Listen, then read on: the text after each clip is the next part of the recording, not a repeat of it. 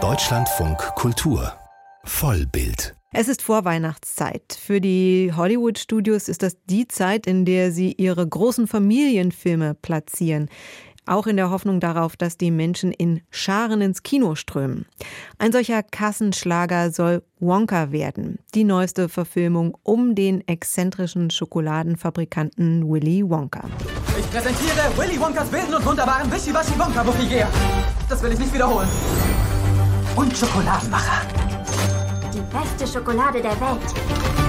Am Donnerstag kommt Wonka in die Kinos mit Starbesetzung mit Timothée Chalamet als Wonka, Sally Hawkins, Olivia Colman und Hugh Grant als Umpa Lumpa.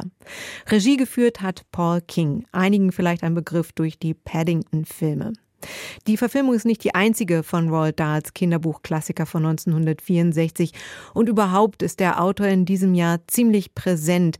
Unter anderem hat Wes Anderson Kurzgeschichten für Netflix verfilmt. Also ein beliebter Autor, auch wenn Roald Dahls antisemitische Ansichten immer wieder für Diskussionen sorgen. Wir sprechen jetzt über Willy Wonka, den neuen Willy Wonka und auch über die alten Versionen. Dafür ist Anke Lewicke im Studio. Hallo Anke. Hallo, hallo. Ich habe auch hier Schokolade für dich dabei, Susanne. Ist die verzaubert? Ah, Fange ich an zu fliegen? Ab, ja. Ah, okay. Also ich halte mich mal fest.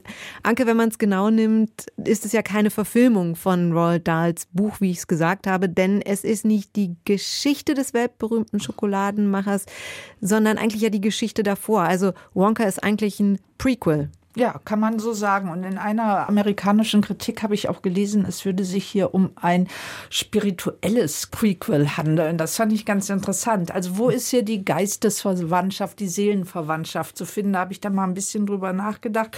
Ja, und Charlie war ja ein Junge aus armen Verhältnissen und genauso ist es ja hier Wonka. Und für Charlie war eben die Schokoladenfabrik von Wonka das Paradies, da wo er hin möchte.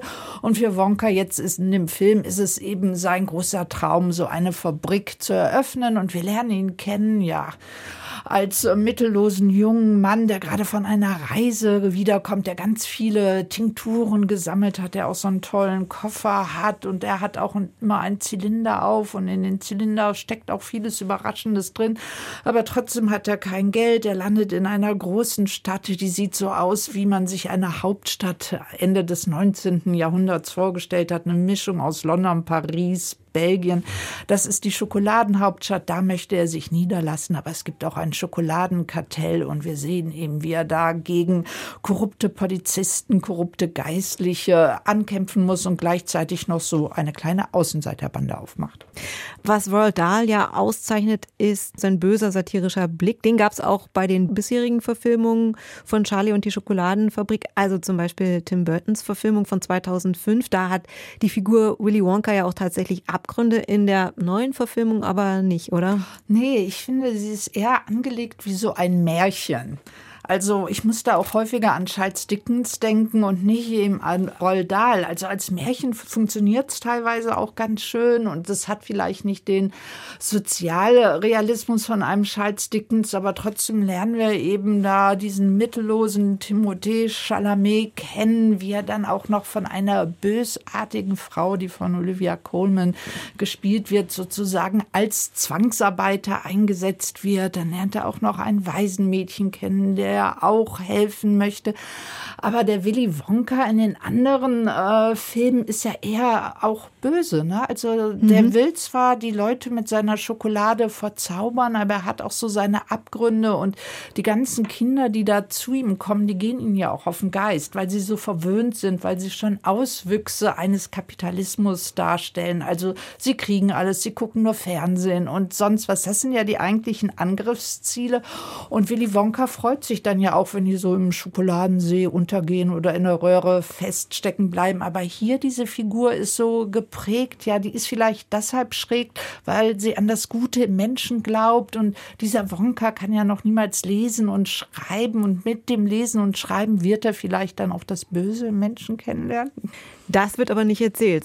Visuell ist es ja eh irgendwie angepasst an Tim Burton, oder? So eine Mischung zwischen Tim Burton und den Paddington-Verfilmungen, für die ja, ja Paul King auch bekannt ist. Ja, ich habe auch so ein bisschen an die klassischen Musicals einfach gedacht. Also das sieht alles zuckersüß aus. Es ist toll. Wir haben ja schon über die Schokolade gesprochen, die einen abheben lässt. Und dann kommen natürlich auch so überdrehte Sachen rein, dass da Insekten verarbeitet wurden, die man dann auch lebendig wieder ausfurzt und dann kommt man auch wieder runter.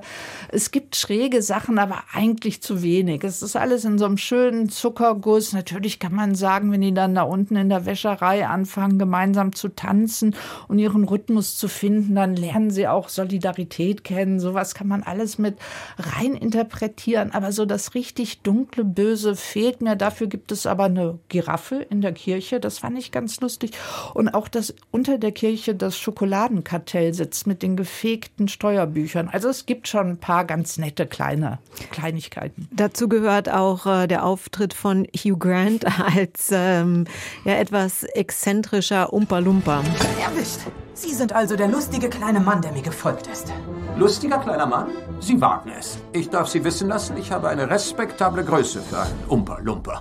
Äh, ein Umpa was? Tatsächlich erachtet man mich in Lumperland als echten Turm. Sie nennen mich Lofty der Große. Umpa Lumpa erwischt dabei, wie er Willy Wonka Schokolade klaut. Die kleinen Männer mit den orangen Gesichtern und grünen Haaren, die kennen wir schon, die treten auch in den anderen Wonka-Filmen auf. Inwieweit stehen die da auch in einer Tradition hier jetzt? Also beziehungsweise die ist ja eigentlich nur einer, Hugh Grant. Ja, ich finde Hugh Grant eigentlich eine ganz interessante Figur, weil hier das Fantasy-Element wirklich durchkommt. Also Fantasy das sind ja auch Gestalten, die man nicht einordnen kann, die gut und böse sind. Und genauso ist ja Hugh Grant auch. Also die Figur, man weiß nicht, will er ihm jetzt nur die Schokolade klauen, will er ihm noch mehr klauen oder ist es vielleicht doch auch ein Schutzengel? Also die Figur finde ich schon ziemlich gut getroffen, sieht ja auch klasse aus mit dem orangenen Gesicht und den grünen Haaren. Also können wir festhalten, der Film macht Freude, ist schön, wenn auch manchmal so ein bisschen harmloser Spaß, oder?